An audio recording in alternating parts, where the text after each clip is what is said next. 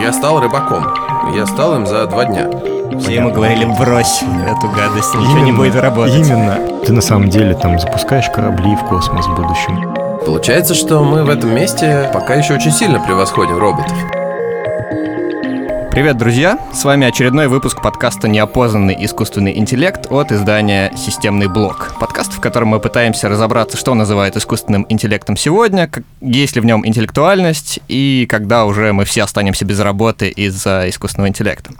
И сегодня у нас в гостях Виктор Кантер, Chief Data Scientist из МТС, а ведущие у нас в студии традиционные, обычные. Это я, Даниил Скоринкин, главный редактор системного блока, и И я, Анатолий Старостин, э, на данный момент руководитель службы развития технологий медиасервисов Яндекса. Витя, расскажи немножко о себе, о том, что ты делаешь в МТС и вне МТС в, на Ниве Data Science, так сказать. Ну, у меня, скажем так, две жизни. Э, Днем я Chief Data Scientist в МТС, ночью я преподаватель Data Science. 10 лет, э, с одной стороны, в индустрии, с другой стороны, в преподавании, что в целом забавно меня характеризует, если я э, сразу же почти с первых дней в индустрии начал кого-то чему-то пытаться учить. Мы с коллегами запустили, наверное, самые популярные онлайн-курсы на русском языке по машинному обучению. Это специализация на Курсере. Тогда мы все работали в Яндексе, это вот специализация МФТ и Яндекса совместная. Также мы с коллегами там, практически 10 лет ведем, наверное, самые популярные оффлайн курсы по машинному обучению, курс Data Mining Connection. Там несколько треков, э, там индустриальный трек, э, соревнования по анализу данных, такое классическое введение в ML, Deep Learning. Ну и, конечно, там в вузах тоже преподают. Deep Learning или глубокое обучение – направление в машинном обучении, использующее многослойные нейросетевые архитектуры, например, глубокие сверточные или рекуррентные нейросети. Глубокое обучение позволяет работать с низкоуровневыми признаками объектов, например, символами в текстах или отдельными пикселями изображений. Нейросеть сама учится обобщать эти низкоуровневые признаки в высокоуровневые, такие как очертания лица на фото или сочетание слов – Многие методы глубокого обучения были известны еще в 80-е, но их результаты не впечатляли до середины 2000-х, когда вычислительные мощности наконец позволили обучать нейронные сети сложной архитектуры на больших данных. Сколько народу вас учится вот на офлайне? На офлайне мы стабильно э, раз э, в семестр э, где-то человек 500 через себя пропускаем, 400-500. Ага, то есть вы раз в полгода Но это не 500 значит, что все новых доходят. Не-не-не, это не значит, что все доходят. А. А, Ну, по-разному, ну, где-то там в районе сотенки к концу. Ну, потому что это все же добровольный курс и Мгм. бесплатный. Поэтому тебе не нужно как-то закоммититься, заплатив свои деньги, поэтому ты, если начал, можешь легко бросить в любой момент. Так что И все. Это отличная конверсия, если одна пятая людей действительно доходит до конца. Ну, и все находят работу. Э, До работы, да, многие доходят. На тему все, не все. Ну, у нас была разная аналитика на этот счет. Мы, в частности, делали в конце эм, там некоторых запусков собеседования с работодателями и партнерами нашего курса. И э, там по конкретным компаниям есть статистика в духе отсобеседовали там 10 человек, наняли 8 или Мгм. как-то так. Ну вот смотри, вот этот поток как бы в сотни каких-то людей, которые идут в эту сферу, он показывает, что она ну на каком-то таком все еще хайпе, да? Ну, можно сказать на хайпе, а можно сказать просто востребовано. Мгм. Это все же На немножко разные подъеме. вещи. На подъеме. Да, хайп, конечно, есть. Это проблема. Э, Сейчас э, хайп используется как теми, кто хочет просто там банально улучшить свое финансовое положение, перейдя в более такую популярную сферу, э, так и теми, кто продает обучение. Э, Я не к тому, что продавать обучение что-то плохое, это совершенно нормально. Когда при продаже звучат какие-нибудь такие жесткие лозунги в духе там «стань за три месяца вот таким-то специалистом, который будет получать вот столько миллионов денег там в месяц», э, это все не очень хорошо влияет на среду. То есть, с одной стороны, с точки зрения маркетинга, наверное, это логично. С другой стороны, появляется много людей, которые идут именно за тем, чтобы просто э, там быстро хайпануть и быстро устроиться, и им было просто чуть комфортно. Как отличить вот таких недобросовестных инфо-цыган от настоящих преподавателей настоящего Data Science? Надо просто на их опыт посмотреть и на то, как они вкладываются в процесс. А, с одной стороны, если человек сам особых каких-то достижений в Data Science не имеет, ну, то есть там это не обязательно человек, который вообще Data Science не занимается, но это может быть человек, который э, вроде в индустрии, но там один из миллионов условно. Он может чему-то научить, основу вполне себе можно там у рядового Data Scientist узнать, но опять же тут еще момент, э, какой опыт преподавания. Поэтому если мы видим, что в преподавательском составе те люди, у которых э, опыт в индустрии и опыт преподавания хороший, то понятно, что ну, можно более-менее доверять по модулю одного другого момента, что люди, у которых богатый опыт, иногда начинают просто на нем выезжать, Э, начинают забивать на то, чтобы что-то сделать. Э, и в итоге получается, что не очень полезный курс может быть просто потому, что, ну, не знаю, кого-нибудь позвали просто как свадебного генерала, а большую часть там занятий провели менее опытные ребята. Или наоборот, человек очень так разгильдяйски относится к тому, что делает, или просто одни и те же лекции то и дело там начитывает, никак их там не улучшает, не там думает, как лучше донести мысль.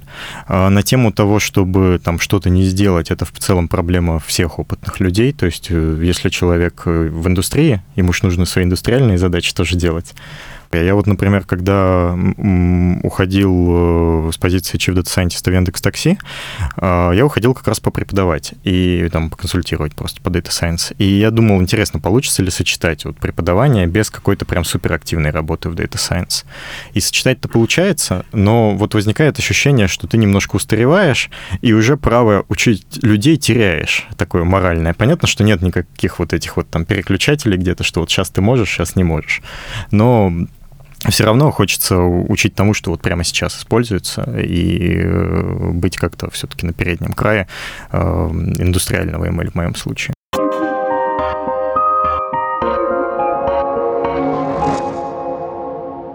Расскажи, что такое Data Science сегодня? И кто такие эти дата-сайентисты? Слова, которые чуть раньше стали популярными, чем data science, это машинное обучение. Я начну с них, а потом двинусь. А, вот вообще я там упоминал название нашего курса Data Mining Connection. Вот э, Data Mining — это как раз э, процесс какого-то вот такого кручения данных был и какого-то там осмысления и поиска нетривиальных каких-то вещей. Следующая вещь, которая там была на слуху, это машинное обучение. Э, уже непосредственно решение каких-то конкретных задач там по какому-то набору набору параметров дать ответ на вопрос, там, к чему относится этот объект, если это параметры, там, не знаю, фотографии, допустим, это фотография там внутри помещения, вне помещения, или там с котиком, не с котиком, э, или там э, спрогнозировать по каким-то параметрам, там, не знаю, курс чего-нибудь завтра. Так вот, э, как это все относится к Data Science?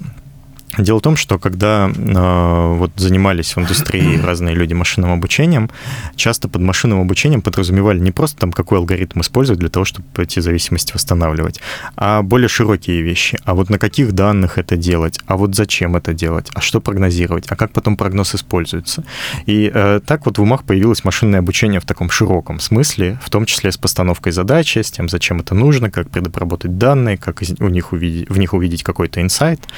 И э, вот это все оформилось в итоге э, в некоторое новое название Data Science, чтобы на основе данных сделать действительно какие-то нетривиальные выводы. Может быть, мы просто данные покрутили и увидели, что вот у нас там среди клиентов компании выделяются вот такие вот сегменты, допустим. Но мы изначально не понимали, что мы это увидим, но просто правильно там визуализировали. Это тоже можно отнести к Data Science.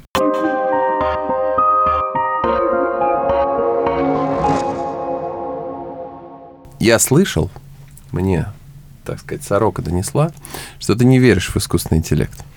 А, в большой искусственный интеллект, в общий искусственный интеллект. А, расскажи, пожалуйста, почему? Или можем начать с понятий, а, с того, что мы понимаем под General Artificial Intelligence, и тогда будет понятнее, почему ты в него не веришь. Правильнее, наверное, это каким-то агностическим отношением назвать, потому что очень сложно сказать э, там да или нет, верю, не верю про что-то, что недостаточно формализовано. Угу. То есть история про General AI в том, что каждый понимает, э, кто во что гораст его, и э, если говорить э, про то, будет ли этот интеллект э, прям вот очень похож на наш, тоже вот столь же многофункционален и так далее, то мне кажется, что вообще сложно об этом рассуждать, потому что мы наш не понимаем. То есть мы не понимаем, как именно наш интеллект устроен. А если вопрос про то, будет ли аналогичен по возможностям, ну, не ясно. Опять же, есть точка зрения, что надо обязательно пытаться воспроизводить наш потому, как он работает, это тоже кажется каким-то смелым предположением, потому что, в принципе, одного результата можно разными способами добиться. Просто ключевой посыл в том, э, является ли наш интеллект тоже набором там условий э, типа if, else, там всяких правил и так далее. Мы, я не знаю ответ на этот вопрос.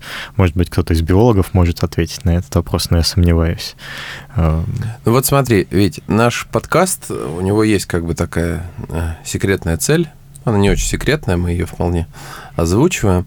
Мы это все делаем как раз для того, чтобы лучше понять, э, что же это такое. Мы назвали подкаст «Неопознанный искусственный интеллект», потому что нам, как и тебе, кажется, что э, на сегодняшний день это понятие недостаточно четкое, недостаточно формализованное. И даже в нашем пилотном выпуске мы говорили о том, что, э, ну, как сказать, Э, что этот термин настолько многогранен, и что, с одной стороны, это какая-то маркетинговая э, фигня, вот, когда просто тебе говорят слово искусственный интеллект, и ты начинаешь на это реагировать, да, просто потому что вот какая-то интеллектуальная. Ну, в общем, есть такой флер как бы э, фантастичности вокруг этого, еще чего-то. Вот что-то такое, живые роботы, которые разговаривают как люди. Вот это все, да, фантасты нам много всего нарисовали. Мы смотрим фильмы, в которых в разных местах появляются эти э, такие э, роботизированные существа, которые при этом коммуницируют с людьми и все остальное. И э, поэтому за счет того, что эти фильмы уже созданы, эти книги уже написаны, когда говорится слово искусственный интеллект где-то, это людей привлекает. Маркетинг этим пользуется, это понятно. Это одна сторона. Другая сторона – это вот все то, что связано с искусственным интеллектом э, в науке, и вроде как еще в середине 20 века там появляется эта большая область, которую так и называли, и у людей были очень большие надежды. У них еще не было вообще никаких компьютеров, или они были размером со шкаф и работали э, в, в тысячи раз медленнее, чем современные. Э, и при этом люди все равно уже сидели и выдумывали вот, э, вот этот вот искусственный интеллект. Э, и это научная э, э, сторона. И так или иначе, такая наука, как искусственный интеллект, появилась давно. Да? И э, мне кажется, что вот в 20 веке про сильный искусственный интеллект и слабый искусственный интеллект еще вообще мало разговорили поначалу, да. Вообще-то вот это разделение на сильный и слабый появилось, не знаю когда, но не так давно. Вот как, как бы они и аги, да. Narrow intelligence и general intelligence. Но сейчас как бы это уже общее место. Люди точно понимают, что у нас сейчас есть они, artificial narrow intelligence, и все, что мы делаем вокруг, э, вот как только задача имеет вот эту самую интеллектуальность, о которой мы говорили, мы сразу говорим, это они. Artificial Narrow Intelligence. А, и вот все, что сейчас делается в Data, в data Science, вот э, там, где ты больше всего проводишь времени и тратишь больше всего сил на это, это все узкий искусственный интеллект, так или иначе. И причем этот термин узкий, я не слышу в нем негативности. Узкий не значит простой. Это все равно очень сложная, богатая область, да? Но ему противопоставляют некий широкий, некий большой, некий сильный, да. И вот э, кажется, что все-таки здесь есть место формализации. Мы могли бы почетче понять, что это такое. Э, как тебе кажется, могли бы или нет? Э, у меня был замечательный лектор по физике на физтехе, э, Станислав Миронович Козел. Очень эпичный человек э, для обучения физики в России. И он как-то на лекции по квантовой механике заметил, что когда он разбирался с этим впервые и был молод, Он э, поговорил с тремя э, людьми, которые были очень важны именно для этой области и большой вклад внесли. Как это все понимать? Как вот понимать вот эти всякие волновые функции, то, что там электрон, волна или частица, есть он где-то, нет. И э, один человек ему ответил, нет, ну, конечно, электрон где-то есть, частица где-то находится, поэтому это все это просто распределение вероятности, его где-то увидеть, вот так и работай с этим. Другой сказал, это все чушь, на самом деле э, нигде частица не находится, она одновременно находится везде, потому что это квантовый мир, это так устроено. А третий сказал, что ты себе вообще голову паришь этим? У тебя формулы работают? Работают. Вот и занимайся наукой. И надо сказать, что все три, при том, что у них был совершенно разный подход к этому, добились очень серьезных успехов в этом. Э, к чему я это? К тому, что для того, чтобы развивать э, даже вот этот General Artificial Intelligence, не обязательно э, верить в то, что обязательно он получится. То есть можно просто больше задач э, решать, которые сейчас кажутся там неподъемными, сейчас кажутся сложными, и постепенно приходить в ту точку, когда может быть то, что получится, в итоге люди там будут обзывать там General Artificial Intelligence. Но не обязательно именно заниматься вот таким вот целеполаганием вида, вот я воспринимаю как э, general вот такую вещь. Это скорее вопрос про то, что наука э, не развивается по плану. То есть нельзя просто вот, там, не знаю, как в плановой экономике сказать, что вот, ребят, как хотите, но надо добыть вот столько руды. И вот, ребят, как хотите, мы вас тут там 50 топовых специалистов по AI заперли в помещении, вот чтобы там к следующему месяцу был э, General Artificial Intelligence. Так не бывает. Угу. Поэтому мы действительно будем двигаться по шагам в любом случае в этой отрасли. Ну и потом в будущем начнем чуть лучше понимать, что это. Если формализовывать, ну все, что я могу сказать, это то, что э, просто мы постепенно будем закрывать все больше таких узких задач, и э, постепенно у нас э, будут появляться алгоритмы, которые могут э, такое большое количество узких задач решать, что нам уже не так принципиально, что они все такие узкие, и что это бездушная машина, как кто-то да. скажет.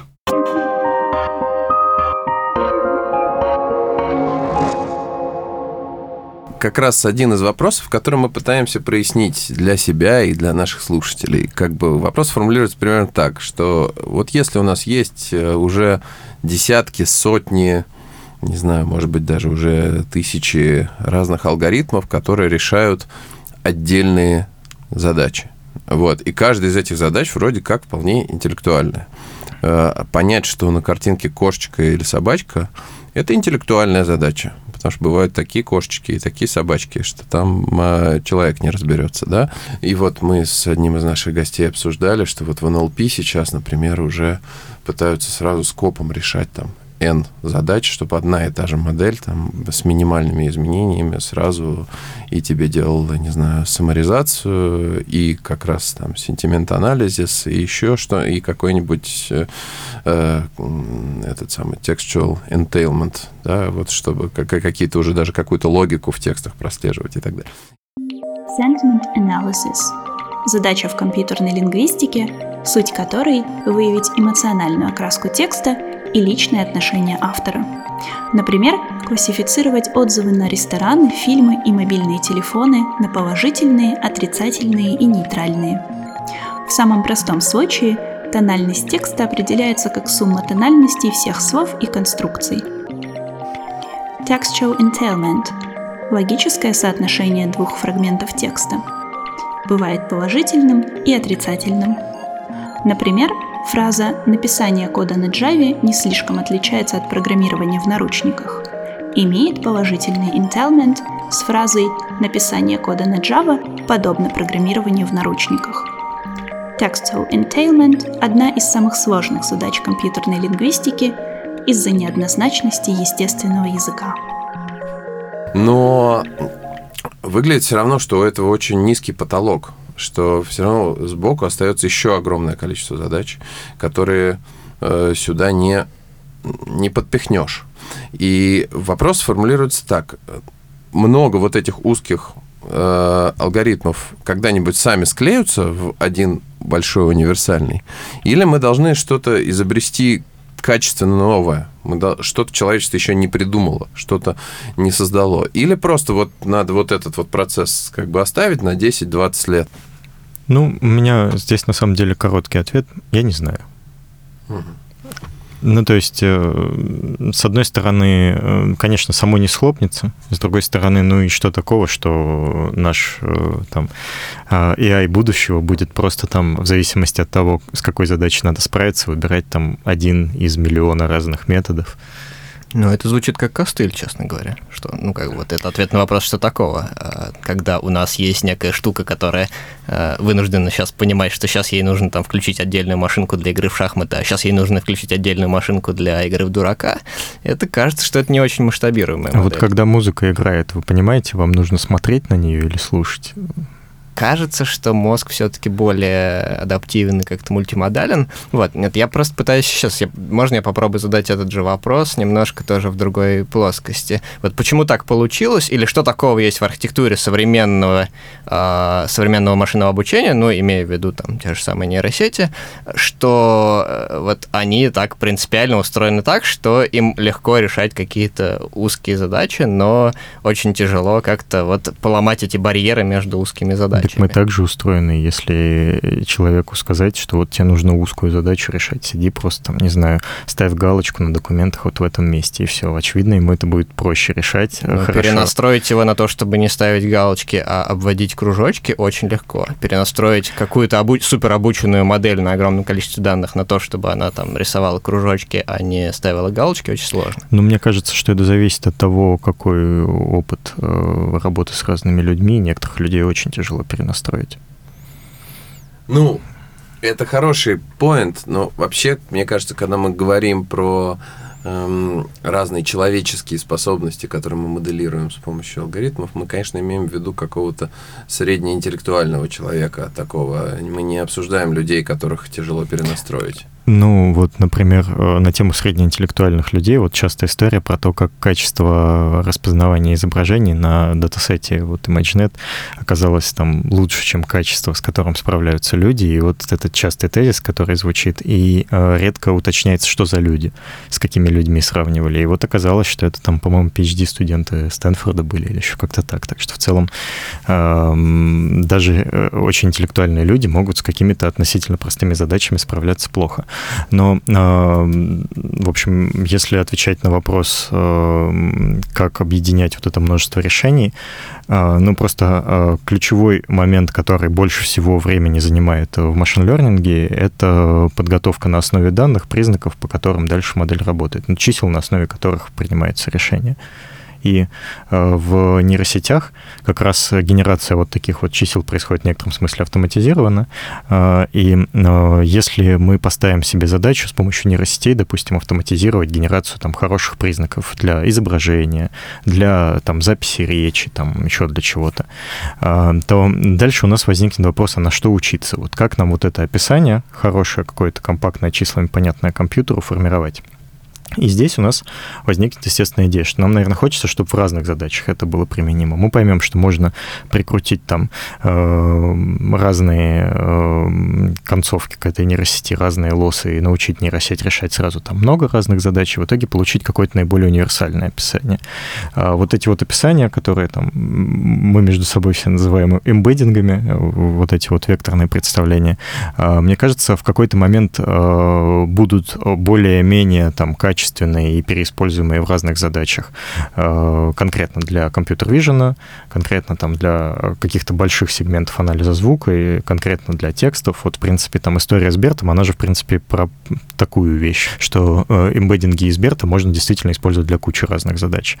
И в конечном счете мы придем к тому, что это будет не просто там миллион разных решений, а это будут решения в духе э, вот решение для компьютерного зрения, вот решение для звука, вот решение еще для чего-то, и там можем решать много разных задач. Понятно, что все равно решение, настроенное на какую-то одну узкую задачу, в каком-то смысле, вот на каком-то конкретном тесте может оказаться лучше. Вот если вы серьезно посадите интеллектуального человека ставить галочки в правильном месте в документах, а, в принципе, далеко за примерами ходить не надо, любую бюрократическую историю, когда надо кучу документов заполнить, можем вспомнить. Возьмем человека, который всю жизнь эти документы заполняет, и возьмем человека там с двумя высшими образованиями, суперценного специалиста, он приходит, он ничего сделать не может. И ему объясняет другой человек, потому что он конкретно под эту задачу хорошо заточился.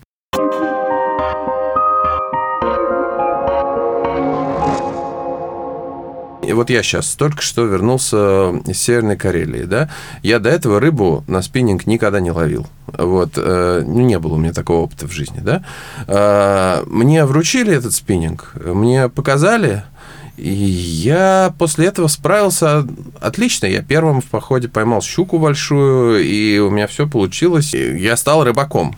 Я стал им за два дня. Понимаешь? Мне крайне интересны постановки задач, в которых э, правила заранее не определены. В которых э, можем ли мы создавать системы, которые правила каким-то образом, так сказать, выучивают. Ну, слушай, ну неужели ловля на спиннинг, это правила заранее не определены? Вот у тебя есть руки, ты ими держишь там спиннинг, ты можешь там рыбу поймать, не поймать. Там есть свои тонкости, которые не объясняют, которые ты понимаешь по ходу дела. Ну, Но сначала тебе объясняют, конечно, принцип. Вот все, там эта катушка, вот ты ее так открыл, леска разматывается. Вот ты махнул, вот оно полетело туда в воду. Вот залетело, ты дал немножко утонуть, скобу угу. закрыл, начал крутить на себя.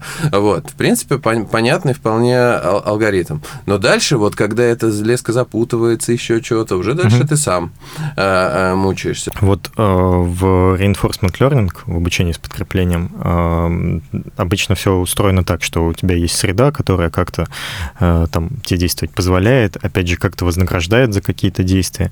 В твоем случае награда — это количество там пойманных рыб, допустим. А касательно действий, это просто там движение там вверх, вниз, справа, влево, угу. там, допустим, руками. Но будут не твои руки, а будет робот держать. Вот. Если робот до этого никогда с нитями дела не имел, и вот он впервые ловит рыбу, то, наверное, догадаться распутать леску для него будет сложно. Но при этом со спутанной ловить наиболее эффективно, если это возможно, в принципе, я Невозможно. думаю, что нет. Нет, оно не бросается. Он будет пытаться. Да. that. Именно. Вот. Получается, что мы в этом месте э, пока еще очень сильно превосходим роботов. Потому что... Э, Просто за счет жизненного опыта, за счет того, что мы его набираем в течение А только лет. ли за счет него? Аспект с леской мне понятен. Если нет жизненного опыта, ну, на самом деле, прям все из жизни сейчас. Я же еще с сыном ездил восьмилетним.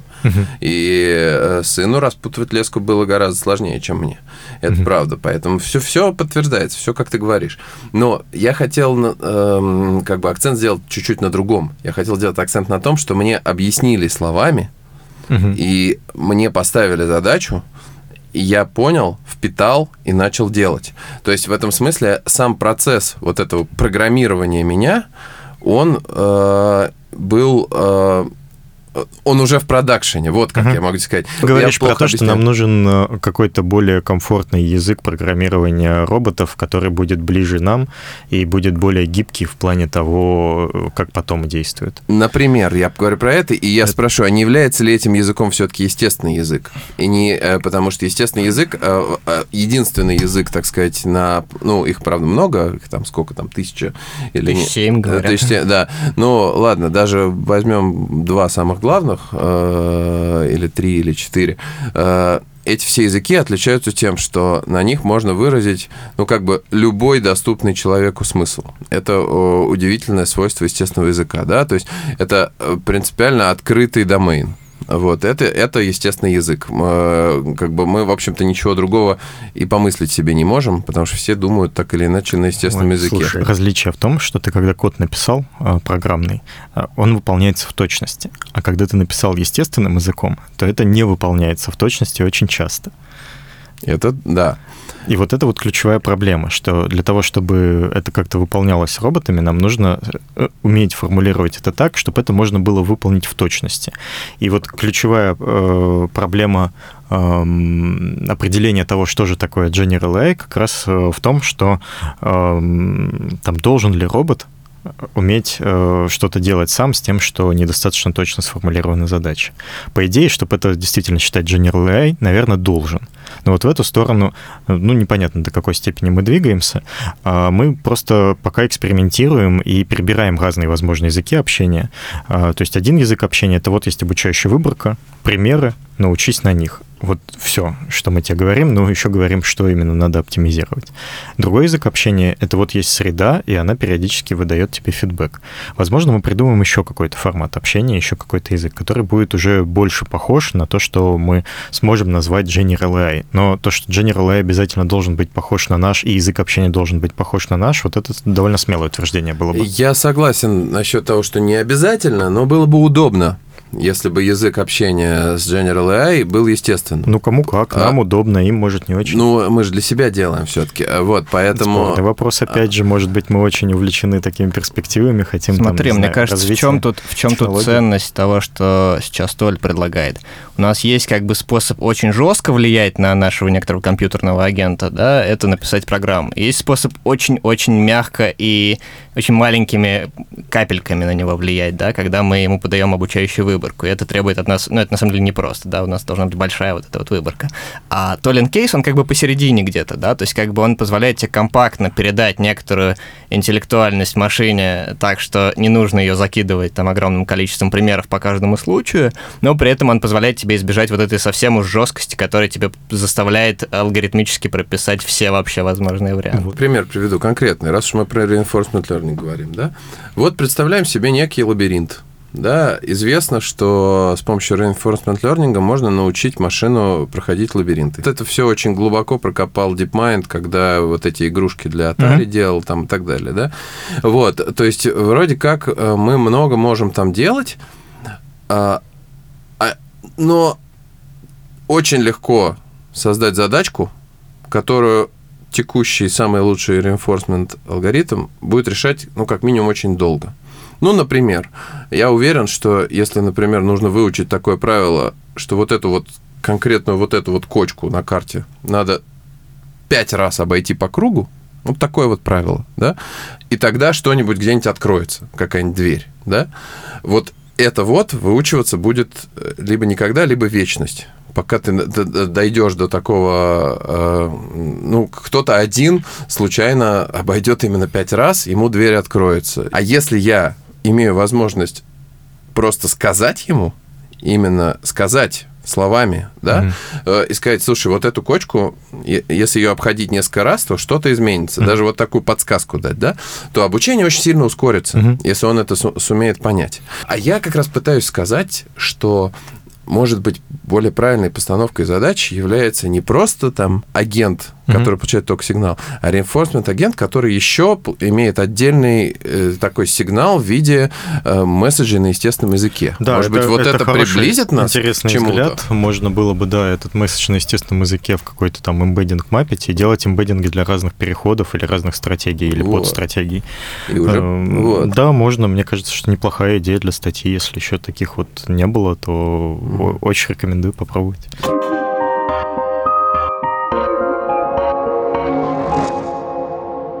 Да, давайте, может, вернемся от э, философской части в какой-то сегодняшний день и поговорим немножко ведь про твои какие-то рабочие образовательные дела. Появилось ли понимание, как вот должно быть устроено хорошее, эффективное образование в этой области, чтобы выпускать, ну, таких реальных специалистов, которые как-то двигают дальше область? Ну, на самом деле, единого какого-то рецепта, э, я думаю, нет просто потому, что всегда можно достичь хорошего результата разными путями но если выделить какие-то ключевые моменты, э, то привлечение к преподаванию людей, которые действительно горят этим, которым это действительно нравится, которые готовы вкладывать свое время, которые в ситуации, когда можно сделать выбор, э, потратить какое-то безумное количество времени для того, чтобы сделать действительно классный контент и э, просто забить и там, не знаю, отдохнуть, поделать рабочие задачи, будут иногда все-таки тратить это безумное количество времени привлечение людей, которые достаточно компетентны,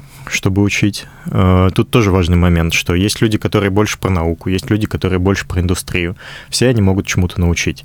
Главное не обманывать себя, будучи преподавателем. То есть понимать, что у тебя вот такой вот опыт, поэтому ты стараешься учить в рамках него, но может немножко там в сторону для того, чтобы появлялись какие-то там связи на стыках, но не пытаться выдавать себя за того, кем ты не являешься. Ну и, наверное, третий компонент — это все-таки взгляд на преподавание э, без какого-то излишнего возвышения. Э, сейчас поясню.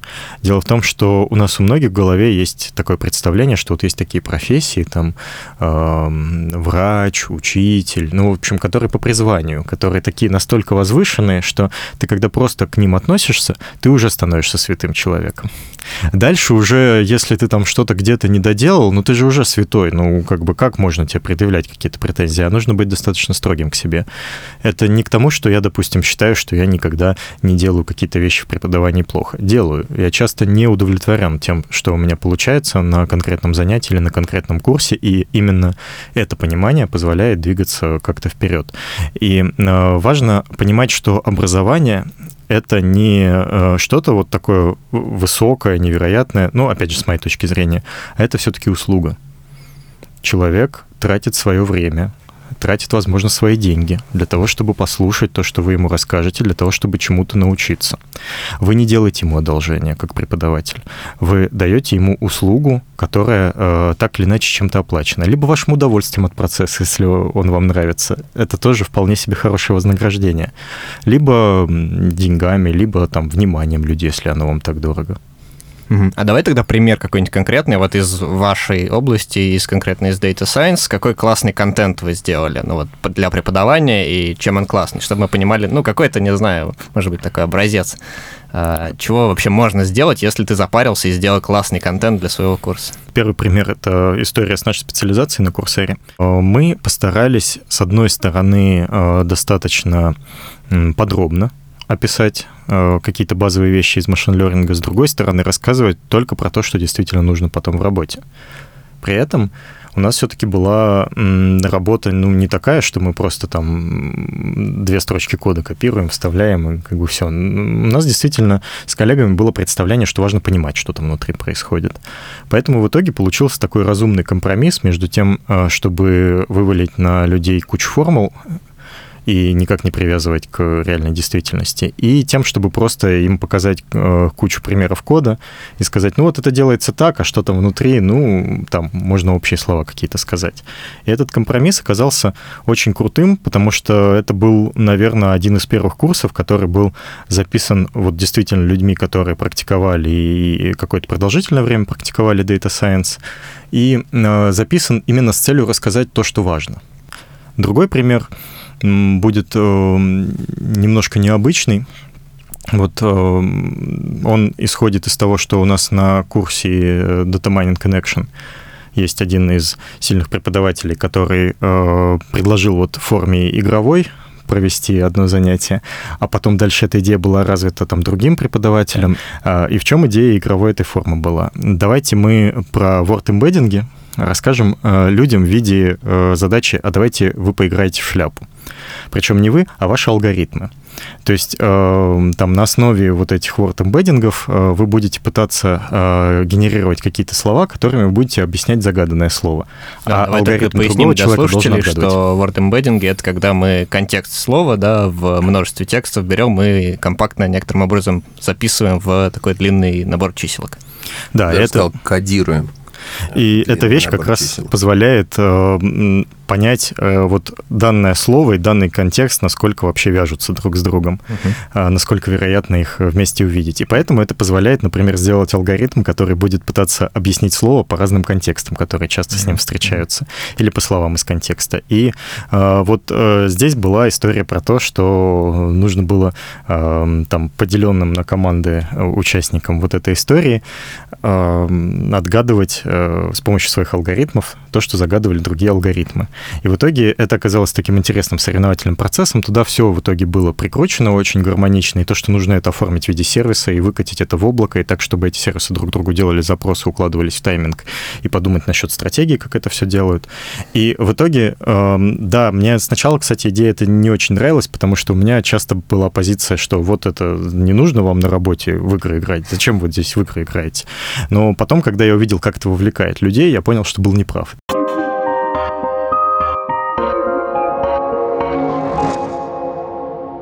Скажи, пожалуйста, вот ты наблюдаешь, я так понял, довольно большие количество людей, которые, э, ну, так скажем, приходят учиться. А вот Пора скажи, пожалуйста, есть ли такое, можно ли уже наблюдать на таких э, количествах людей какой-то тренд во времени? Поясню. А, ну вот, я не знаю, я уверен, что было время, когда э, после условной школы люди знали меньший объем математики, чем знают сейчас. То есть э, там обычная какая-то э, школьная программа тоже, на самом деле, во времени эволюционирует. И когда-то какие-то вещи считалось, что в школе еще рано и надо давать только в университете, а потом знания постепенно становятся более базовыми. Вот. И вот есть ли такой же эффект здесь, в айтишных науках, что есть ли такое, что вот постепенно возникает какой-то фундамент, что, э, что если, не знаю, там, N лет назад еще каждому надо было объяснять про, не знаю, линейную регрессию, а теперь уже, в общем, все про нее знают изначально, или она уже стала каким-то абсолютно общим местом, и, и, и можно двигаться дальше. Или это каждый раз табула раса, обучение самых основ и так далее. То есть есть ощущение, что знание в людях в целом э, как бы распространяется. Применительно к компьютер-сайенс, да, есть ощущение, те вещи, которые э, там, не знаю, 40 лет назад э, были олимпиадным программированием, сейчас уже знает любой студент угу. на соответствующих специальностях. Применительно к машинному обучению со стандартами в этом месте чуть посложнее. И, ну, просто потому что более новая область с точки зрения преподавания. Но, но когда люди приходят на лекцию по машинному обучению, обычно им рассказывать, что такое метод ближайших соседей, э, не очень продуктивно оказывается, просто потому что они уже и так знают, они прочитали перед тем, как идти на лекцию по машинное обучение. Но это, опять же, один пример. Есть много таких вещей, с которыми они могут знакомиться. И вот так оказывается, что в аудитории кто-то знает, что такое метка ближайших соседей, кто-то знает, что такое наивный байс, а кто-то знает, что такое решающее дерево. Но э, нет уверенности в том, что все знают все три вещи или там одну из этих трех. Поэтому в итоге получается, что надо выравнивать вначале. Ага. И, и еще, наверное, не все осознают, что это все, так сказать, стороны одной медали на самом деле, и, угу. и саму вот общую абстракцию могут не понимать. Да? Ну вот на тему общих абстракций вообще истории про обобщение, угу. вот хорошая аналогия с э, Narrow и General AI. Э, у нас э, часто среди слушателей значительная доля это уже взрослые люди, которые угу. там выпустились, какое-то время уже, возможно, поработали, их там, допустим, порядка 50%. И 50% это студенты. И вот отличие студентов и вот этих взрослых людей в том, что студенты лучше решают вот такие вот нервы задачи, типа там взять интеграл. Uh-huh. Но когда начинаешь с ними говорить про какие-то общие вещи, что нужно вообще задачу сформулировать, поставить, а, это им тяжело дается, потому что им никто никогда, по-моему, не предлагал так широко посмотреть на вопрос. Uh-huh. Других жизнь uh-huh. заставила, а у них всегда все в формате вот сегодня надо взять интеграл, а завтра решить задачку по физике. Uh-huh. В итоге получается, что интересно и с теми, и с другими. С первыми, э, ну, ладно, не буду нумеровать, в общем, с, со студентами интересно, потому что они какие-то отдельные задачи могут очень быстро и очень четко решать, даже если они довольно сложные. А со вторыми интересно, потому что они действительно э, регулярно задают себе вопрос «зачем?» и хорошо на него умеют отвечать. Понятно. Просто я почему задаю такие вопросы? Потому что у меня есть э, какое-то впечатление, вполне себе в контексте нашей общей беседы про искусственный интеллект, э, что образование во всем этом играет на самом деле очень важную роль. Потому что если мы можем постепенно создать в обществе, в российском обществе, в мировом комьюнити, такую среду, в которой знания от поколения к поколению ну, не просто аккумулируются, а именно может каждым следующим поколением приобретаться более четко и более быстро, а, то мы постепенно приходим уже к ситуации, что у нас возникает просто много-много специалистов, которые уже вместе разделяют некоторую а, большую вселенную знаний. Мне просто кажется, что это этот тренд, если он будет сохраняться в нашем обществе и действительно все больше молодых будут основы знать заранее, так сказать, ну, заранее это вот когда ты из школы выпустился или там в середине университета, то у них просто будет больше времени, чтобы прокопать, э, прокопать дальше И в глубину. Это как бы, может быть, повысит общую сложность, потенциальную сложность системы, которую мы как общество можем создать, например, да, там какую-то, ну, типа, вот что сейчас что-то невозможно сделать, потому что люди, которые могли бы до этого додуматься, умир, умирают раньше, чем, условно, ну, они вот успевают. А тут я... их критическая масса набирается Если честно, годам. меня это как раз мотивирует очень в преподавании. Просто вот кажется, что ты приходишь лекцию читать, а вот если ты это делаешь хорошо, вот действительно хорошо, и в итоге получается, то ты на самом деле там запускаешь корабли в космос в будущем, еще что-то делаешь невероятное, потому что вот эти все люди, которые будут сформированы за счет э, увеличения количества крутых специалистов именно в этой отрасли, будут э, менять будущее. Да, понятно, ты э, там ракету запускаешь на там одну десятитысячную процента, а, но зато ты ее запускаешь помогаешь, там и болезни лечишь, и еще что-то, и ты действительно большой вклад делаешь. Но надо понимать, что все-таки еще сильно зависит от того, а, будут ли хотеть это делать и будут ли достаточно мотивированы такие штуки делать те люди, которые учатся. А, все-таки основная работа, очевидно, на них, а не на том, кто их научит.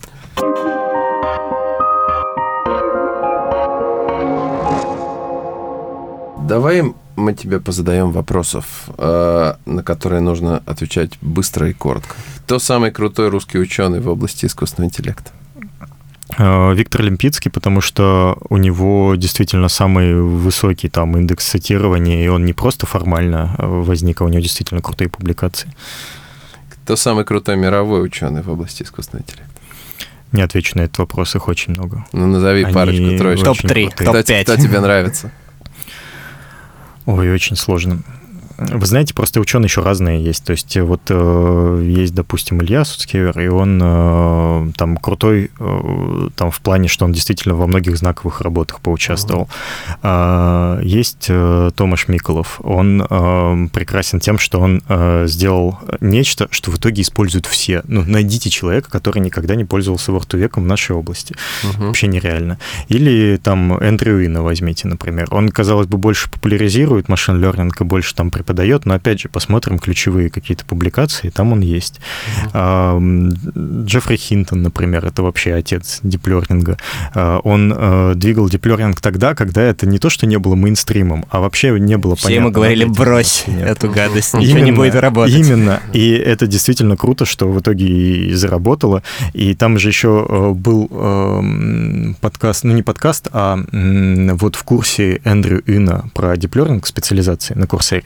Э, там есть моменты с интервью с разными учеными. И вот в интервью э, с Хинтоном был момент, когда он рассказывал, как они пропихнули э, статью в Nature для того, чтобы какую-то вещь действительно популяризировать сильно в науке. И действительно для меня это звучит как, не знаю, там вот рассказ о подвигах Геракла. Вот как-то так. Мы плавно подошли к концу, и последний вопрос такой – Представь себе, что некие люди создали тот самый AGI, общий искусственный интеллект, и у тебя появилась возможность с ним поговорить. Что ты у него спросишь? Кто следующий президент? Чего? России. Серьезно? Конечно. Ну, окей. Спасибо тебе, Витя, большое, что ты к нам сегодня пришел. Э, Вам спасибо всем. Очень э, был интересный разговор. Это был очередной выпуск подкаста «Неопознанный искусственный интеллект» от издания «Системный блок». Э, подкаст вели я, Даниил Скоринкин и... Я Анатолий Старстин. А в гостях у нас был Виктор Кантер, Chief Data Scientist в МТС, преподаватель и большой евангелист Data Science. Вить, спасибо тебе большое за этот разговор. Спасибо. Пока. Пока. Над выпуском работали ВГ, Алена Завьялова, Эвелина Григорян, Анастасия Хорошева и Илья Булгаков.